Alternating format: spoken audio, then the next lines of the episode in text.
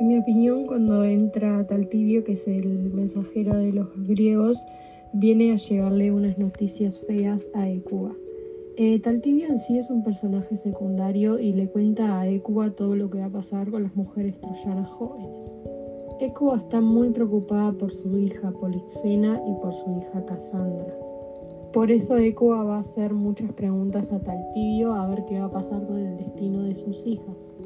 Taltibio le va a mencionar a Ecuba que las mujeres troyanas jóvenes iban a ser llevadas para hacer botines de guerra. Eso significa que van a estar repartidas a los soldados de guerra y se van a convertir en esclavas sexuales. En mi opinión, eso no está bien lo que hacían los dioses, las decisiones que tomaban, ya que todas las mujeres y los hombres tienen que tener los mismos derechos. Por suerte, eso ahora en la actualidad ha cambiado.